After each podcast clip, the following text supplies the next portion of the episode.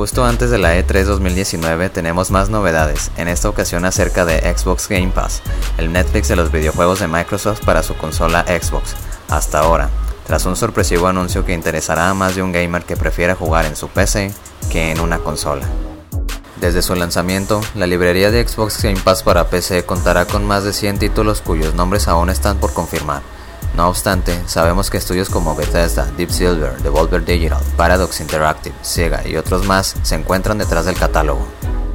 Por supuesto, también incluirá videojuegos de estudios adquiridos por Microsoft como Obsidian e Insight, además de tratar que los nuevos juegos de Xbox Game Studios estén disponibles desde el lanzamiento en Xbox Game Pass para PC. De esta forma se confirma la disponibilidad de títulos como Gears of War 5 y Halo Infinite. Los suscriptores tendrán a su disposición un 20% de descuento en compras de juegos disponibles en el catálogo y un 10% en contenidos descargables, esto a través de la tienda Microsoft. Cabe mencionar que la tienda abrirá sus puertas a videojuegos Win32, ampliando el catálogo de títulos disponibles para su descarga. Más detalles se darán a conocer durante la E3 2019 el próximo 9 de junio a las 3 pm hora central de México, evento que podrás ver a través de Mixer.